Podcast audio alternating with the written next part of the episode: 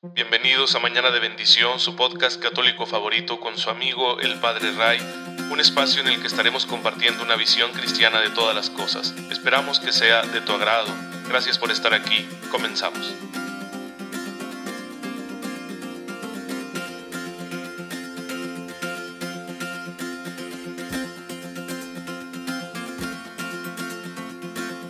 Muy buenos días, bienvenidos a Mañana de Bendición, su podcast católico favorito. Muchas gracias por estar aquí en sintonía con su servidor. Soy su amigo el Padre Ray. Espero que se encuentren muy bien, gozando de cada cosa buena que el Señor ya está poniendo en sus vidas. Y pues espero que hayan podido votar y que hayan disfrutado de esta jornada electoral cuyos resultados se están poniendo muy interesantes. Es una perspectiva nueva para el país de que sí podemos realizar unas elecciones bien, ojalá hubiera participado mayor número de personas. Qué desafortunado el vivir todos estos acontecimientos que empañaron la jornada en algunos lugares como actos de, de, violencia, ¿no? Actos disruptivos, algunas veces relacionados con el crimen organizado. Es un gran problema que tiene nuestro país y saben que nosotros como cristianos tenemos que poner nuestro granito de arena para erradicar eso, para que no sea México un terreno propicio para el desarrollo de este tipo de situaciones como el crimen organizado, el narcotráfico, etc. Y recuerden que la responsabilidad democrática ciudadana no se termina con el voto. Hay que seguir al pendiente de que nuestras autoridades no hagan lo que les dé la gana, sino que procuren el bien común mediante la creación de leyes, de instituciones que promuevan la dignidad de la persona y también de un uso adecuado de los recursos públicos. Ojalá que podamos comprometernos también con ello y ser observadores, estar vigilantes, atentos y exigir mediante los medios institucionales pues el cumplimiento de todo eso, que lo marca la ley y bueno, asegurarnos que las leyes sean justas, sí, porque no todo lo legal es moral. Pero bueno, hermanos, pues aquí en Mañana de Bendición tenemos siempre como finalidad algo más trascendente todavía, que es la santidad. Así que vamos a hablar de ello dejando que nos ilumine este asunto, el ejemplo de tantos hermanos y hermanas nuestros que ya consiguieron vencer en el combate de la fe, que son santos, que están en la gloria de Dios, que los consideramos nuestros intercesores, pero también un modelo e inspiración para nuestras vidas. Y el día de hoy quiero recordar a los mártires de Córdoba, concretamente hoy se celebra a San Isaac de Córdoba, que murió allá en el año 851, cuando esa región de lo que hoy es España estaba bajo el dominio musulmán. Él decidió, era un hombre que trabajaba para los musulmanes, era un administrador, un recaudador de rentas. Eh, sin embargo, se dio cuenta que en ese ambiente en el que se encontraba no iba a convertirse en el hombre virtuoso que quería ser, quería ser un buen cristiano. Así que se fue a un monasterio, el monasterio de Tábanos, así se llama donde recibió algunas enseñanzas, sin embargo, estaba prohibido para los súbditos de los musulmanes el entrar en la vida religiosa y por ello, pues él mismo se, se descubrió, él ya no pudo contenerse ni vivir en ese ocultamiento, así que él mismo se presentó ante las autoridades musulmanas para decirles lo que él estaba haciendo y que no pensaba hacer cosa contraria. Así que muere fiel a Cristo, degollado por mandato de la autoridad musulmana un 3 de junio del año 851. Y sucesivamente, a partir de ese día que falleció él, empezaron a fallecer también sus compañeros, igualmente asesinados por el régimen, porque al ver el ejemplo de Isaac de Córdoba, también ellos se presentaron ante las autoridades musulmanas para decir, nosotros somos cristianos, queremos vivir la vida religiosa, si ustedes nos lo, nos lo impiden, estamos dispuestos a morir por ello. Y así fue una serie de personas virtuosas que habían abandonado su vida como súbditos de los musulmanes para entrar en la religión y bueno, pues fueron sacrificados por ello. Eh, qué, qué gloria tan grande, ¿no? La de la iglesia de Cristo en ese tiempo y en esa región. Qué valentía. Uno puede verlos como ingenuos. ¿Para qué se delataron? Tarde o temprano iba a suceder. Su corazón así se los dictó. Sabían a lo que se arriesgaban pero preferían dar esa prueba que vivir en la mentira. Pues eh, damos gracias a Dios por el ejemplo de estos mártires y recordamos también el día de hoy a tantos hermanos nuestros que siguen padeciendo esta persecución y también en ocasiones el martirio, especialmente en África, en el Medio Oriente en China, en los regímenes comunistas como Norcorea y también eh, en Vietnam. Y nosotros que vivimos en una situación de en la cual todavía no hay una persecución así violenta, pues tenemos que tener la piel más dura y no andar llorando por la persecución sutil a la que nos someten. Que somos señalados, que se burlan de nosotros, que nos marginan, que nos dicen, pues que nos digan, nosotros permanecer firmes. Después de todo, no estamos en la situación de esos hermanos nuestros perseguidos que sí pierden sus derechos, pierden sus propiedades, pierden su integridad, pierden su vida por Cristo. Nosotros aún no hemos llegado a eso. Entonces hay que orar por ellos para que el Señor nos mantenga firmes, pero sobre todo hay que estar dispuestos a seguir su ejemplo y a seguir siendo buenos cristianos, buenos católicos, comportándonos como hijos de Dios, aunque el mundo nos rechace. Rechazó a Jesús, también nos va a rechazar a nosotros si somos fieles, pero la fidelidad obtiene una recompensa de amor eterno en el reino de los cielos.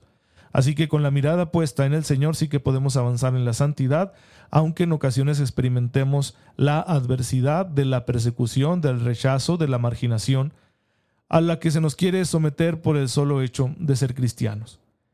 Y bueno, pero ya saben que es la oración la que sostiene al cristiano en su persecución. Aquella bienaventuranza que encontramos en el capítulo quinto de San Mateo, donde Jesús dice, Dichosos ustedes cuando los persigan por mi causa, eh, tiene implícita la confianza en Dios porque ninguno de nosotros puede ser fiel a Cristo sin la ayuda de la gracia.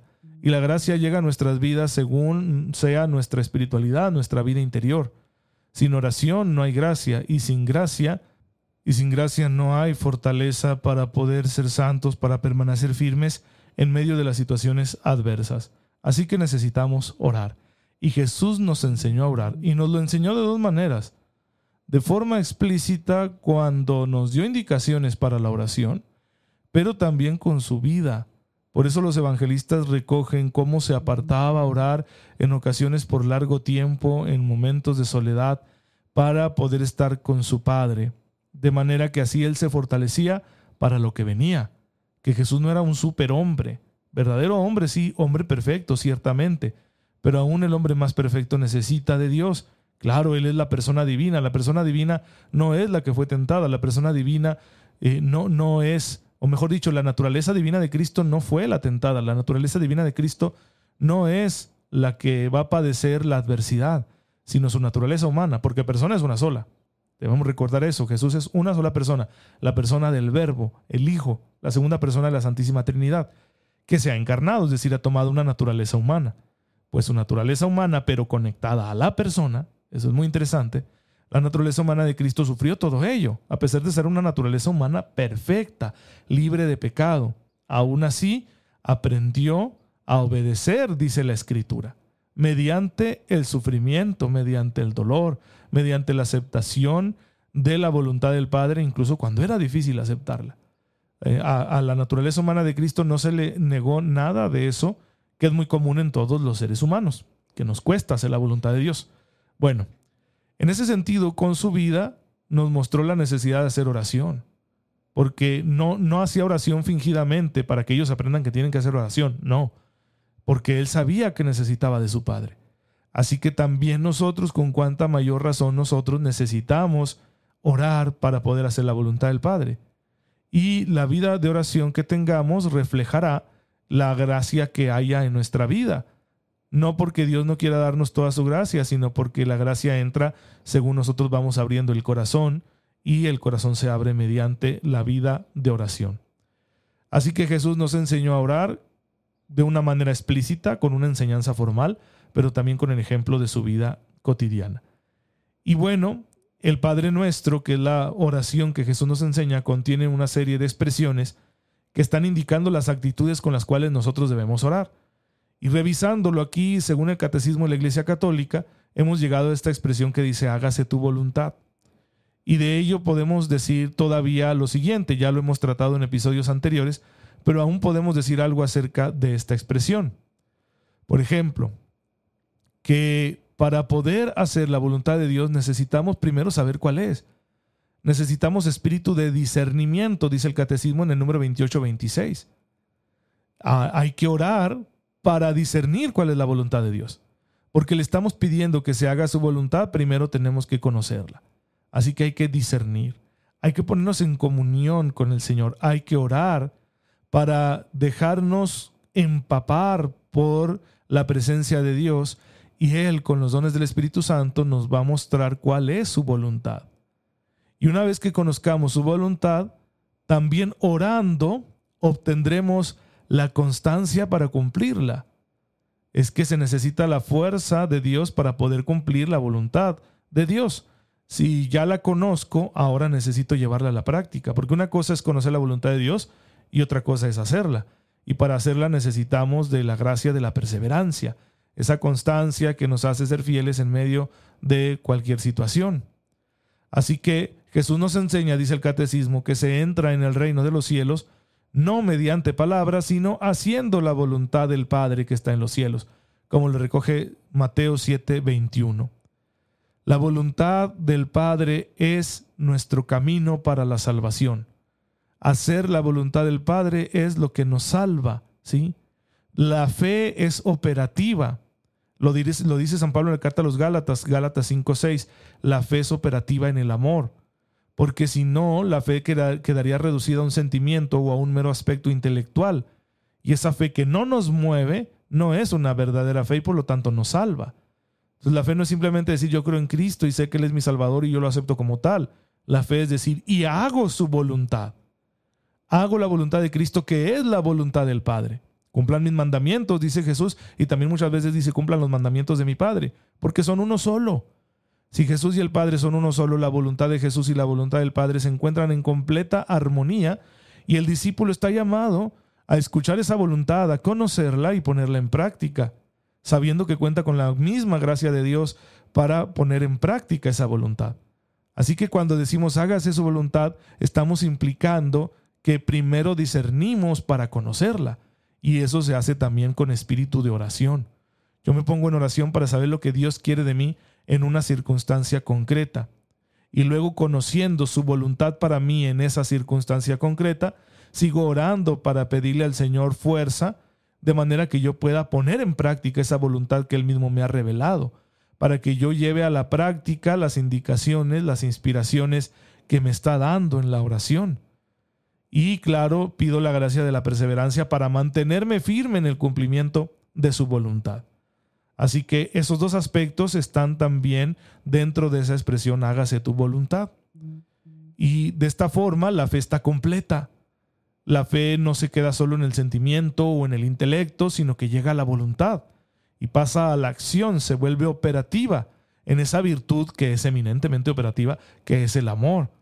El amor cristiano tiene que ser de obras, tiene que ser de acciones, tiene que ser de una vida entregada al servicio de los demás, una vida entregada en la generosidad del compartir, una vida entregada en la solidaridad con el prójimo, una vida entregada en el anuncio del Evangelio, una vida entregada en la opción preferencial por los pobres, una vida entregada en el hacer vida con los demás, caminar junto con ellos hacia la salvación.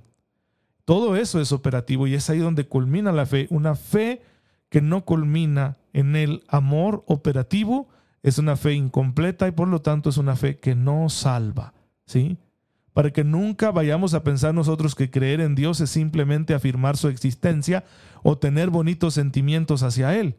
Eso es importante, forma parte del proceso de la fe pero la dimensión que completa la fe y la vuelve algo vivo, verdadero, auténtico, es el amor. Que el amor sea operativo, que yo actúe amorosamente. Si mi fe no me mueve a hacer la voluntad de Cristo, que es la voluntad del Padre, amando a mis hermanos, según esa misma voluntad me indica, pues entonces mi fe es una mentira, es una falacia, es una hipocresía, es una fe incompleta, es una fe mutilada. Es necesario que yo me disponga a hacer la voluntad del Padre. Y siempre vamos a tener este pretexto, es muy difícil, es muy duro, yo no puedo. Exacto, el ser humano con sus solas fuerzas no puede. Es Dios quien viene en nuestra ayuda de mil formas para que nosotros pongamos en práctica su voluntad. Se puede con la gracia de Dios. Siempre hay que decirlo de esta manera. Creo que nos ayudaría mucho también cultivar ese lenguaje teológicamente correcto. Hoy hablamos mucho de, de lo políticamente correcto, ¿no? De no les digas discapacitados, diles personas con discapacidad. Bueno, pues vamos a usar un lenguaje teológicamente correcto y vamos a decir nosotros cuando se nos proponga algo muy difícil, ¿sí? como diciendo, mira, Dios te pide esto, en lugar de decir, ay, no está muy difícil, es imposible, yo no puedo, mejor decir con la gracia de Dios. Oye, es que deberías tú como atender ese asunto familiar, te está trayendo problemas, en lugar de decir, no, no voy a poder porque mi esposa, mi esposo no quiere, decir con la gracia de Dios o es que esta situación laboral que nomás no se resuelve, hay mucha deshonestidad y desconfianza en el ambiente de trabajo y a veces podemos decir, no, no, yo no puedo arreglar eso, está muy complicado. Mejor decir con la gracia de Dios. Y con la gracia de Dios se podrán superar barreras, se podrán tender puentes, se podrán crear cosas nuevas que ayuden a que el mundo sea el lugar que Dios quiere que sea que sea un espacio donde se manifieste el reino de Dios. Cuando yo digo hágase tu voluntad, estoy diciendo que yo quiero ser un vehículo, ¿sí? un agente de transformación para que el mundo refleje los valores del Evangelio, para que en el mundo se manifieste el reino de Dios, para que en el mundo las cosas sean como Dios quiere. Claro, tengo que empezar por mí, tengo que empezar por mi propia interioridad. Si no hago la voluntad de Dios en mis afectos, pues entonces me va a ser muy complicado ponerlo en práctica ya en mis relaciones o en mi trabajo o en la administración de las cosas. El catecismo en el número 28-27 nos recuerda, si alguno cumple la voluntad de Dios, Dios lo escucha. Ese es el poder de la oración de la iglesia en el nombre de su Señor y lo vivimos sobre todo en la Eucaristía, que cuando estamos cumpliendo la voluntad de Dios, somos más escuchados. Claro, esta es una expresión que necesita una aclaración. Dios siempre nos escucha, Dios sabe perfectamente todo lo que nos pasa. Pero en la mentalidad bíblica, y nuestra fe viene de esa mentalidad bíblica, escuchar no es simplemente oír, sino obedecer. La escucha es obediencia. ¿sí? Escuchar a Dios es hacerle caso. No solo es ponerle atención, sino también es obedecerlo. Esto tanto en el Antiguo como en el Nuevo Testamento. Ahora bien, que Dios nos escuche, en el sentido bíblico, es que Dios nos haga caso, que Dios me ponga atención y haga lo que le estoy pidiendo. En ese sentido, Dios me concederá lo que yo le pido si estoy cumpliendo su voluntad. Y cumplir la voluntad de Dios es vivir en gracia. Si yo vivo en gracia, si yo estoy viviendo, haciendo su voluntad todos los días, entonces vendrán sobre mí aquellas bendiciones que yo pido noche y día. Ese es el poder de la oración. Así que hay que aspirar a llevar una vida que se caracterice por el cumplimiento de la voluntad de Dios. Si yo no estoy haciendo la voluntad de Dios, le puedo pedir a Dios muchas cosas y muchas no van a suceder. Porque yo no estoy en comunión con Él, no estoy en gracia. ¿Sí? No estar haciendo la voluntad de Dios es dejar de vivir en la gracia de Dios. Y, ah, es que Dios no se entera de lo que le pido, se entera el doble de lo que crees se entera mejor que tú, pero es que al no vivir en gracia te está cerrando a su acción. ¿sí? Hay que vivir en gracia haciendo su voluntad y entonces más bendiciones vendrán a nuestra vida. Claro que si no estoy viviendo en gracia por alguna razón, si en algún aspecto de mi vida me está costando mucho cumplir la voluntad de Dios, oro, ¿sí? Con recta intención y le digo al Señor, dame la gracia para hacer tu voluntad aunque no viva en gracia, esa oración siempre será escuchada, porque es una oración humilde que pide precisamente la gracia. Decía San Agustín, dame lo que me pides y pídeme lo que quieras. Es decir, le pedimos a Dios anticipadamente que nos dé la gracia para poder luego cumplir la voluntad que Él mismo nos va a revelar. Aquello que nos pida concretamente en nuestra vida, lo cumpliremos con esa gracia que suplicamos previamente. Pues bien, hermanos, esta es la enseñanza del día de hoy aquí en Mañana de Bendición. Espero que la hayan disfrutado. Si tienen alguna duda, pueden comunicarse conmigo en mi página de Facebook, Padre Ray. Ahí búsquenme y con mucho gusto les estaré atendiendo. Te damos gracias, Señor, porque no solo nos revelas tu voluntad para que la conozcamos, sino porque además, por medio de tu Hijo Jesucristo, que está presente en la iglesia, con la fuerza del Espíritu Santo, nos das la gracia para poder llevar a cabo tu voluntad todos los días de nuestra vida en todas las cosas.